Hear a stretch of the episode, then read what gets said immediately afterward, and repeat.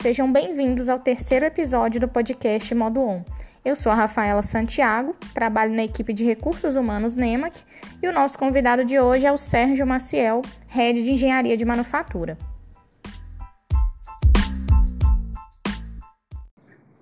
Ei, Sérgio, seja bem-vindo. Obrigada por aceitar nosso convite.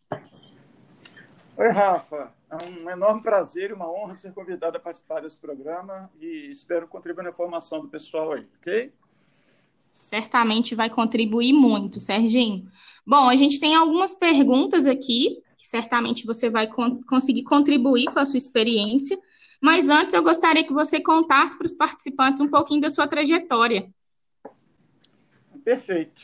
Bom, a trajetória começa há 20 anos atrás, né? Entrei na NEMA aqui em abril de 2020, estagiário técnico. Após um ano e meio de estágio, eu, eu fui efetivado como técnico trainee, sempre na, na, na, engenharia de manufatura, antigamente conhecida como DPI. Né? Desde então, eu fui desenvolvendo alguns trabalhos relacionados à minha formação, que era eletroeletrônica, e gradativamente ampliando aí o escopo a temas mais complexos, pegando para serviço turnkey, experimentando outras disciplinas dentro da área, né? Civil envolvendo outros pacotes. E enquanto eu, em paralelo, enquanto eu estava adquirindo essa experiência, eu fui fazendo o curso de engenharia elétrica para terminar minha formação de graduação.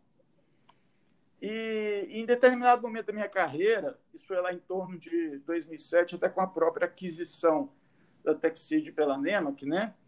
E principalmente pela mudança de cultura, porque realmente a, essa mudança de cultura ocorreu nessa época, de 2007, de Texid para Nemac, eu realmente despertei um grande interesse pela parte sistêmica da organização e um desejo pelo crescimento pessoal e crescimento dos meus próximos, das pessoas que estavam no meu entorno. E interessante que esse interesse foi recíproco por parte da empresa. E naquele momento houve um desejo mútuo e declarado de me desenvolver como líder. E, e a gente, naquele momento, estabeleceu um pipeline, um caminho né, para esse desenvolvimento de liderança. E, claro, enquanto a empresa cumpria a parte dela, eu fazia a minha, porque é, ao mesmo tempo que eu me tornei gestor da área de engenharia conceitual, eu fiz uma pós-graduação em gestão empresarial na Fundação Getúlio Vargas e cursei o módulo internacional na Universidade de Ohio, e que foi uma experiência muito interessante, de determinante influência na, na, nas minhas crenças, né, como líder. Não porque é uma universidade americana, não, é justamente porque nesse momento de foi uma semana de imersão, eu tive a oportunidade de ouvir de professores do mundo inteiro, não apenas americanos, mas europeus, asiáticos, e confirmar os conceitos que a gente explorava, tanto na sala de aula e, graças a Deus, também promovidos e praticados dentro da NEMAC. Foi uma experiência muito importante ver né, que aquilo que a gente, eh, a gente falava, que a gente promovia como conceito aqui, também era multiplicado e promovido em outras em, em um, um, outro continente, né? Isso foi muito importante para mim. É, respeito, diversidade, confiança, colaboração são valores que realmente são divulgados e promovidos no mundo todo. Voltando ao meu desenvolvimento, ao meu percurso aqui dentro da, da NEMAC, em 2016, a gente teve uma reestruturação de toda a área técnica e, naquele momento, eu fui convidado a redesenhar a engenharia conceitual. A gente fundamentou ela em novos pilares, com novas diretrizes, que deveriam direcionar as soluções de manufatura da fábrica. É, aí a gente focou, naquele momento, em realizar bastante benchmark e buscar melhores práticas, principalmente dentro da NEMAC, né? A gente alavancou iniciativas como o IMS, que são as soluções de manufatura interna. É, e em 2018, a gente fez uma nova reorganização e a gente unificou a engenharia de implantações e a engenharia conceitual, criando, então, a, a engenharia de manufatura. Né? E, mais uma vez, a gente só adicionou alguns novos pilares a essa nova estrutura, que são é, que hoje direcionam todos, to, todos os projetos e atividades dentro da área. essencialmente são a é, maximizar o uso de ativos existentes. A gente sempre prioriza utilizar algum ativo existente antes de comprar um ativo novo. Trabalhar com investimentos modulares, flexíveis e sem retrabalho, ou seja, dar a modularidade nos projetos, investir sempre que for necessário, dar flexibilidade aos equipamentos para que possam ser reaproveitados e tentar fazer os trabalhos sem retrabalho na primeira vez. Buscar projetos autossustentáveis, autofinanciáveis, manter o foco em soluções inovadoras e benchmark e buscar a fábrica do futuro hoje. Sempre pensar, se eu quero uma fábrica melhor amanhã, o que eu tenho que começar em cada projeto hoje a, plantar essa graninha. Bom, e assim a gente está trabalhando com o time até hoje, né? É, nosso dia a dia trabalhado é focado nesses pilares e a gente consegue ver alguns frutos. Por exemplo, o, o único carrossel do mundo, que é o Rotacast 5 bancos, é, que foi fruto de um intenso benchmark colaboração global. A única célula de acabamento dentro da Nemic Brasil que consegue entregar 69 peças por hora de ciclo, uma célula de acabamento extremamente confiável. A gente conseguiu fazer um upgrade de, de injetoras aí de bloco, de transmissão para bloco de 2.500, 2.300 para 2.500 toneladas.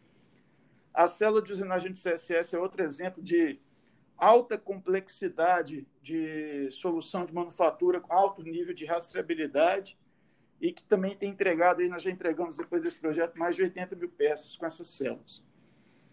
Bom, aí é, esse é um resumo do, do, do Sérgio aí, ok? E da engenharia de manufatura. Muito bom você compartilhar, Sérgio, porque assim a, a área de engenharia de manufatura é uma das áreas que tem como cliente toda a fábrica, né?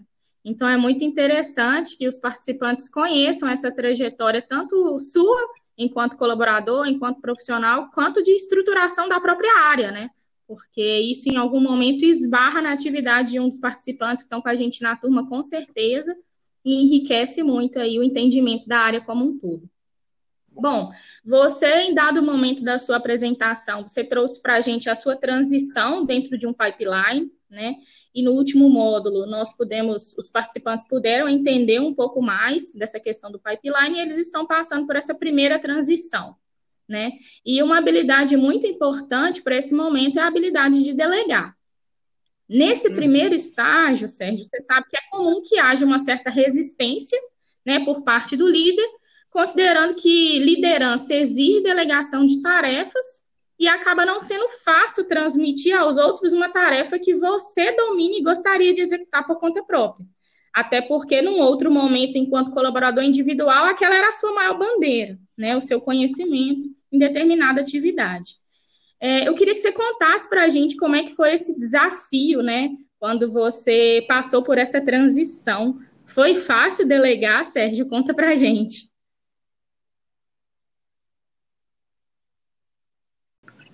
Bom, é, posso dizer que o livro Pipeline da Liderança do Rancharan, ele foi um dos meus primeiros materiais, os primeiros materiais que tive acesso durante o meu desenvolvimento. Continuo aplicando ele até hoje, consultando, porque realmente eu concordo muito com os conceitos que eles estão. É um livro atemporal, independente de geração e idade. É, o aprendizado das técnicas de liderança continua sendo guiado por esses ensinamentos. Né? E por diversas vezes, até hoje, eu me flagro cometendo alguns erros, alguns vícios que cito, que o Rancharan ele cita no livro, né? E o mais importante é, é se conhecer, buscar evoluir.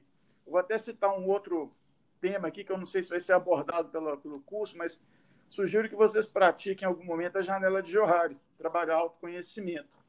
Isso está bem bem linkado aqui. A gente precisa cada vez mais trabalhar seu autoconhecimento e, e, e é fundamental para a gente conseguir aplicar todas as técnicas de liderança. Bom, quanto ao desafio de delegar, né, principalmente ao líder quando está iniciando, digo, por experiência própria, é, é bem complexo.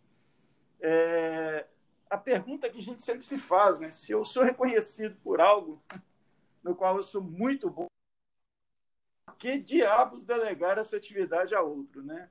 Porque se a gente chegou, isso o Rancho Arandi fala, né?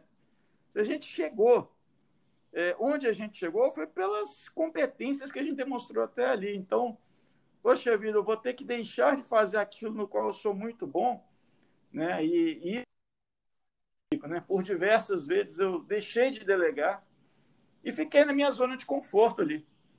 Né? Quando eu delegava, e isso aconteceu muito comigo, eu muitas das vezes reescrevia a atividade dando o meu toque pessoal. Então eu delegava, aquilo voltava para mim eu ia falar, não, isso aqui não está bom. Refazia, às vezes, o próprio trabalho e para poder entregar. Bom, isso tem um, uma consequência. Apesar de quem está recebendo a atividade feita continua vendo um bom trabalho sendo executado. Mas qual é a consequência disso? Eu tive dois impactos. E a gente tem que tomar muito cuidado com isso.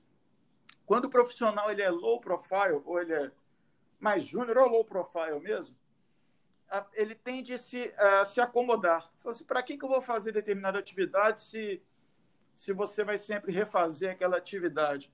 Ou para que, que eu vou querer me desenvolver se você já faz essa atividade? Isso não é importante para mim ou não vai me agregar em nada. Quando o profissional mais low profile, isso acontece e aconteceu comigo com muita frequência. E a outra consequência é quando você tem um talento, uma pessoa muito boa no seu time, e você começa a fazer, dar esse toque pessoal, você perde a pessoa. E eu perdi profissional porque eu não dava visibilidade que ele merecia, o que ele precisava. Eu cheguei a perder profissional por causa disso. E a duras penas, né? A gente aprende, né? Então hoje eu pratico um pouco diferente. Então, é, respondendo aquela pergunta que eu mesmo fiz lá, e acho que o livro também fala um pouco sobre isso, Hoje, quando eu delego, eu reflito sobre o porquê delegar. Né? É a minha autorresposta ali é o seguinte: olha, a posição que eu estou hoje, ela exige novas competências e habilidades de mim, sendo uma delas a capacidade de desenvolver os meus liderados. É necessário ensinar e maximizar o potencial do nosso time, é fundamental. Agora, cuidado, porque isso aconteceu comigo, com aquele toque final que eu queria colocar Delegar não quer dizer fazer igual ao que eu faço, mas sim que a pessoa consiga desempenhar a tarefa do jeito dela, ter a performance do jeito dela. É, falar é fácil, né? Isso aí, mas a execução é realmente difícil, principalmente quando a gente está sob pressão e principalmente sob pressão de tempo. Tá? É, a exigência pela tarefa cumprida no menor prazo é sempre muito grande. Acredito que a palavra-chave aqui ela é resiliência, para a gente conseguir não se sujeitar à pressão do prazo, né? Show. E é, é interessante, Sérgio, porque esses exemplos que você acabou de trazer para a gente é, traz muito da questão da, da delegação de atividade como oportunidade de desenvolver os colaboradores da equipe, né? Só que para isso é importante a gente saber a diferença entre delegar e delargar. Então, muito provavelmente, em cima do desenvolvimento dessa habilidade, você pode considerar essa diferença, né? E trabalhar de uma forma diferente. Até porque a delegação ela exige preparo, né? Exige comunicação, exige acompanhamento, enfim. Conta para a gente quais as estratégias você utiliza hoje, né? E você considera para delegar as atividades. Então, beleza. É... Delegar e delargar, né? Acho que é o principal. Antes de até te falar de como, né? O delegar, você sempre delega atividade, mas você nunca delega a responsabilidade. A responsabilidade é sempre sua. A gente, como líder, a gente tem que ter isso muito claro, né? Não, não tá com fulano e a culpa não é do fulano. A responsabilidade pelo seu time é de você em primeira pessoa. Esse é o primeiro conceito que a gente tem que ter em mente. Mas falando de experiência própria, né? Assim, que, que eu faço? Né? Eu tenho um. Normalmente eu faço um mapeamento das competências do meu time para classificar, entender a quem posso, eu posso delegar determinada tarefa, né? Se eu posso delegar algo menos complexo ou mais complexo para cada um deles.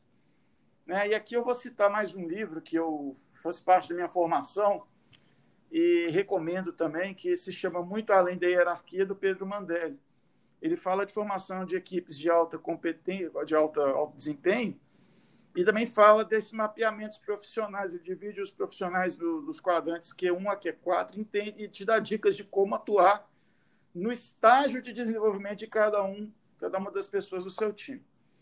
Bom, é, e aí voltando a essa estratégia que eu aplico, que é muito baseado nesse conceito, né, quando a pessoa possui competência para realização do trabalho, mesmo que nunca ela tenha feito, né? se eu vejo que ela tem essa competência para fazer, delego e acompanho o resultado final, mas sim com um nível de esforço menor.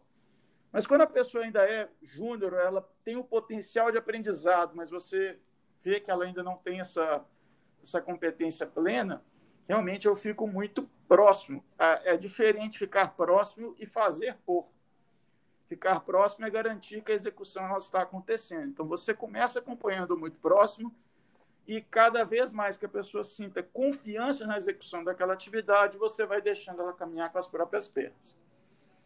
É, e o que acontece hoje na prática é que nós, como líderes, às vezes a gente tem que enfrentar as dificuldades.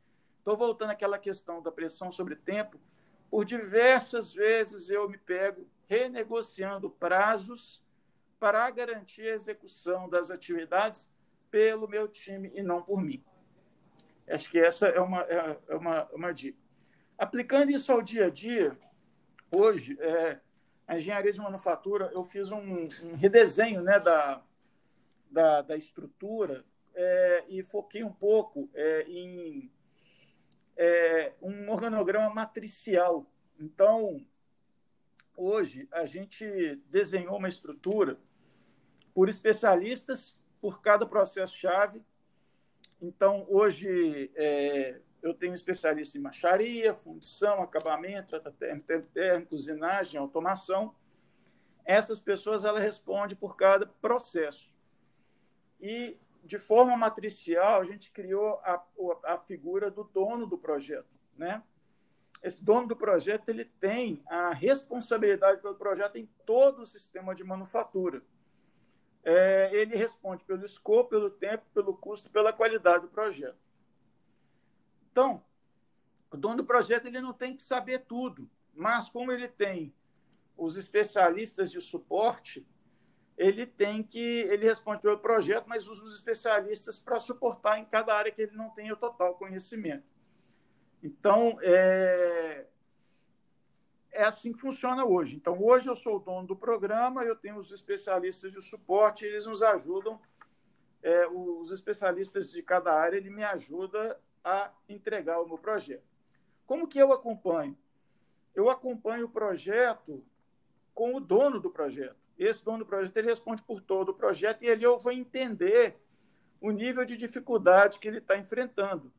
Se ele está enfrentando esse, é, se o especialista está dando suporte necessário para ele em determinada área ou não, ou se ele vai precisar de um suporte em primeira pessoa meu para que é, ele consiga desempenhar as atividades. É, dessa forma, eu consigo entender o que o delegar, claro que isso foi avaliado, cada um desses especialistas sobre suas competências para realizar aquilo. Eu consigo delegar e eles conseguem entregar o resultado do projeto se desenvolver ao mesmo tempo, né? Muito bom. É Conecta muito com o cascateamento dos objetivos, provavelmente, né, Sérgio? Provavelmente é uma saída que você traz para conseguir saber o que a organização espera do seu time, conseguir desdobrar isso, ramificar em responsáveis, delegando essa responsabilidade, talvez muito em cima do que e o porquê, e deixar o como por conta deles, fazendo esses acompanhamentos e colocando sempre à disposição para algum ajuste, para algum apoio necessário, é isso? Justamente, justamente. É, é, você falou tudo, Rafa, como que eu cascatei os objetivos e aquele desafio que eu comentei, como a pessoa ela encontra o seu caminho para desempenhar, né? Ela não tem que desempenhar do meu jeito, mas ela tem que encontrar o seu próprio caminho. E o meu papel é realmente sempre ser esse facilitador. Meu papel, nosso papel como líder é ser esse facilitador no processo de desenvolvimento e de entrega das pessoas. Muito bom. Sérgio, uma outra importante ferramenta de gestão, né, que, que também interfere nesse processo de delegação, até para o acompanhamento, é o feedback, né? Então, como que você percebe essa correlação, né, entre essas duas essas duas ferramentas, e aí a gente sabe que delegar é uma habilidade, mas a gente tem ferramentas para, e você já deu alguns exemplos aqui, e para conseguir fazer esse acompanhamento e ter sucesso na entrega, você precisa fazer esse acompanhamento e muitas vezes através do feedback, seja recalculando a rota, seja algum tipo de reconhecimento, porque o seu colaborador está indo muito bem, fazendo as entregas conforme a expectativa. Enfim, como que você percebe hoje essa correlação? Ah, eu acho que é, é, fácil falar naquilo que a gente acredita, né? Então, é, feedback para mim é algo é, extremamente valoroso. Eu, eu trago isso como valor mesmo. Quando eu entrei na TechSeed lá atrás, há 20 anos atrás, não existia qualquer feedback, né? E foi apenas com a ajuda de um terceiro, com um feedback apropriado e assertivo, eu consegui me ajustar e desenvolver. Não era nada institucional e eu tive a ajuda de terceiros para conseguir. Eu precisei de um feedback de um terceiro para conseguir acordar e trabalhar meu desenvolvimento. Então, eu posso dizer que não, não existe delegação de qualidade sem, sem confiança, né? Isso é uma relação de confiança. E não existe confiança sem feedback adequado.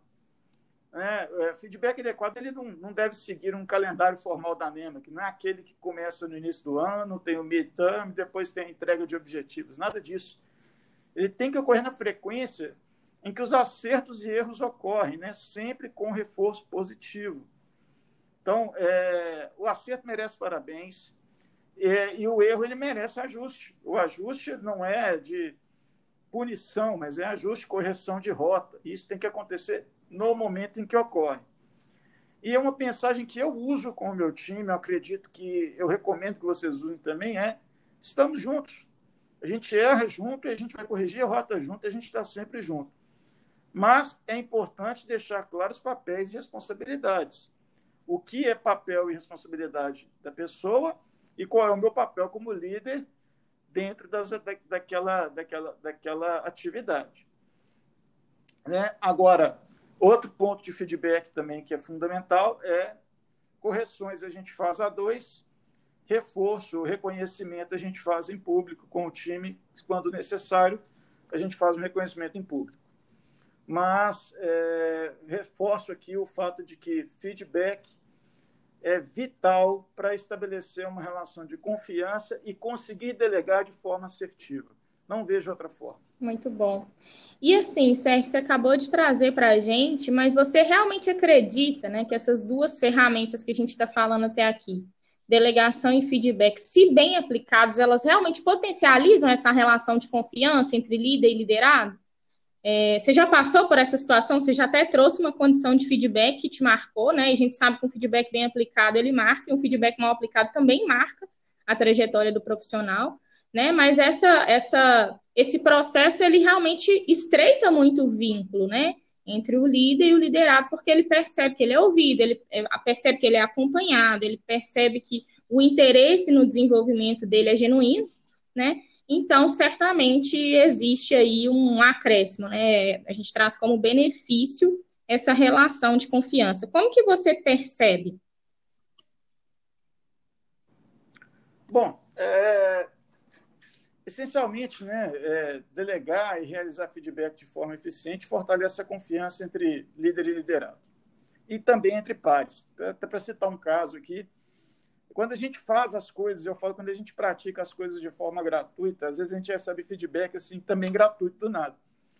Então, quando a gente dá o feedback assertivo ou fala as coisas no momento certo, me lembra aqui, é, até posso citar a pessoa, é, é, o Emerson Barbosa. Em algum momento, em algumas das reuniões que a gente fez né, é, no passado, eu comentei alguma coisa com ele, eu fiz um feedback com ele e ele fez questão de voltar a, a, voltar a mim, me procurar, coisa de 10 minutos depois, e falar assim: quero muito te agradecer pelo que você fez. Porque eh, seria muito mais fácil as pessoas falarem pelas costas ou não comentarem, e você veio para mim diretamente e falou as coisas, falou aquilo que eu precisava ouvir naquele momento. E, e é, é, é, é satisfatório, é gostoso você ouvir esse tipo de retorno positivo, de uma prática que você fez de forma natural, você não fez forçosa. Então, é, é, é, é natural e gostoso isso. Bom, hoje em dia, eu estou ouvindo. É, a Marília está tá, tá fazendo um curso sobre é, a velocidade da mudança e eu ela está praticando comigo, desculpa, a velocidade da confiança, né, da mudança, não, da confiança. É, eu estou com o nome em inglês aqui da Speed of Trust. E o que, que eu fiz? Eu peguei esse audiobook e coloquei, estou ouvindo diariamente esse audiobook. Então, já ouvi o audiobook completo, agora estou ouvindo novamente, porque realmente é muito bom ouvir esse audiobook, é muito aplicável ao nosso dia a dia. Né? É do Stephen é, M. Covey. Então, vale a pena, realmente, eu recomendo quem tiver oportunidade de mais um livro, aí já tem dica, terceiro livro já tá na nossa conversa. Dicas ricas. De, de ouvir. É, mas vale a pena demais, porque ele, ele esclarece essencialmente de que confiança pode ser construída, mesmo uma confiança que seja quebrada, ela pode ser retrabalhada em todos os aspectos, sejam na relação é, pessoal, na relação organizacional e da própria empresa com o ambiente do entorno. Então, confiança é algo que pode ser tangibilizada e trabalhada de forma a ser fortalecida, né? Então ele fala muito e eu acredito nisso que o fator chave da confiança é é integridade e competência. E quando a gente está falando de delegar, a pergunta você vai delegar é, algo para alguém que você não confia na competência dele, então você não confia nele. Então você tem que tomar uma decisão. Para você confiar, você tem que desenvolver. Então você vai desenvolver, você vai entender que ele tem a competência necessária para você conseguir delegar. Então está tudo vinculado, interligado. Confiança, feedback para poder estreitar os laços de confiança né? e, e, e, e a própria delegação para poder fazer o desenvolvimento das pessoas. Né? É, eu, quero, eu vou citar um, um, um, caso aqui sobre confiança, que ele é, é, é, faz parte da minha história, né? De, que eu já passei por várias crises aqui na, na, na empresa. Mas eu acho que a pior crise que eu passei pessoalmente não foi a que nós estamos vivendo agora, é, foi uma crise de credibilidade e confiança que ocorreu no departamento em 2007. Naquele momento, é, uma pessoa da nossa área foi desligada por corrupção. E isso colocou todo o nosso time em questionamento.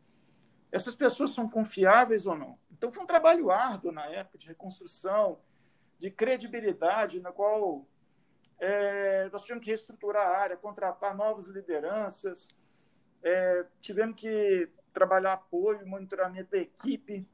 Veio a equipe de, da matriz, né, de Monte Rei, para nos acompanhar. E ali foi iniciado um trabalho, é, um trabalho de desenvolvimento de novos potenciais. É, foi, foi feito um trabalho de, de, de, de feedback muito próximo. E, claro, esse, essa delegação control, é, monitorada para se conquistar novamente a confiança, para que apenas depois de dois anos a gente conseguisse reconquistar esse, essa credibilidade. E eu cito esse fato porque hoje eu tenho orgulho de dizer que depois de 13 anos não existe qualquer resquício do ocorrido. Né? Nossa área de engenharia de manufatura ela é reconhecida globalmente como uma área de excelência pelas entregas de visibilidade global que a gente conseguiu fazer e pelo espírito que a gente promove localmente e globalmente de confiança e colaboração. É, esse, esse, são práticas que a gente tem exercido e que hoje estão é, é, hoje há o reconhecimento global de, de, dessas práticas. Muito bom, Sérgio. Tenho certeza que o feedback trouxe transparência aí para essa experiência, né? Para esse processo, para essa retomada da confiança e tenho certeza que por, por ter aprendido com tudo isso e hoje ter desenvolvido essa habilidade de delegação, você constrói junto com o seu time todos os resultados que você trouxe para a gente aqui na sua trajetória, né? Porque fica muito claro para a gente que é um trabalho de time e isso é muito legal. Para a gente fechar, Sérgio, é, qual a dica que você deixaria aí para esses novos líderes que estão participando com a gente do Liderança Modo On e também colaboradores, né, que, que ocupam posições estratégicas, dicas que podem contribuir com o desenvolvimento dessas ferramentas de gestão nesse início de liderança. Bom, quero agradecer mais uma vez pela, pela oportunidade, é muito bacana esse bate-papo aqui, gosto muito.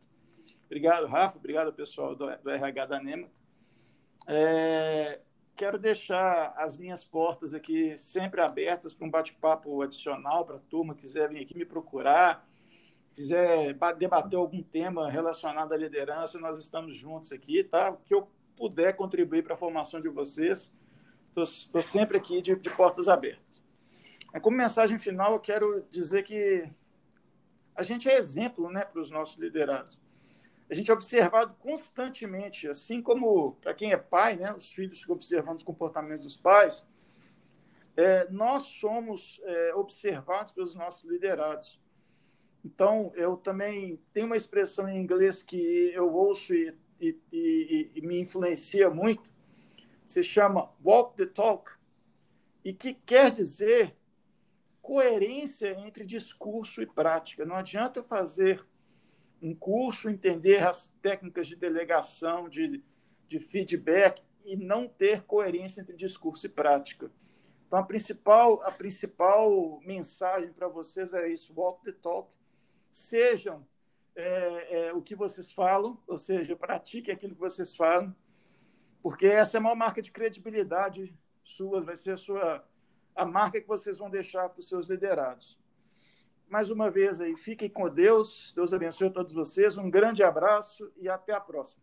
Sérgio, muito obrigada novamente aí pela disponibilidade em compartilhar a vivência, compartilhar conhecimento compartilhar material, né? Compartilhar livros aí que o pessoal pode recorrer, isso é muito legal para complementar o conhecimento, são muito válidos aí, é, tudo que você compartilhou. Muito obrigada, a gente, enquanto RH, agradece a sua participação e também a disponibilidade de estar à disposição dos nossos participantes aí nessa trajetória. Muito obrigada, Sérgio, um abraço. Um abraço.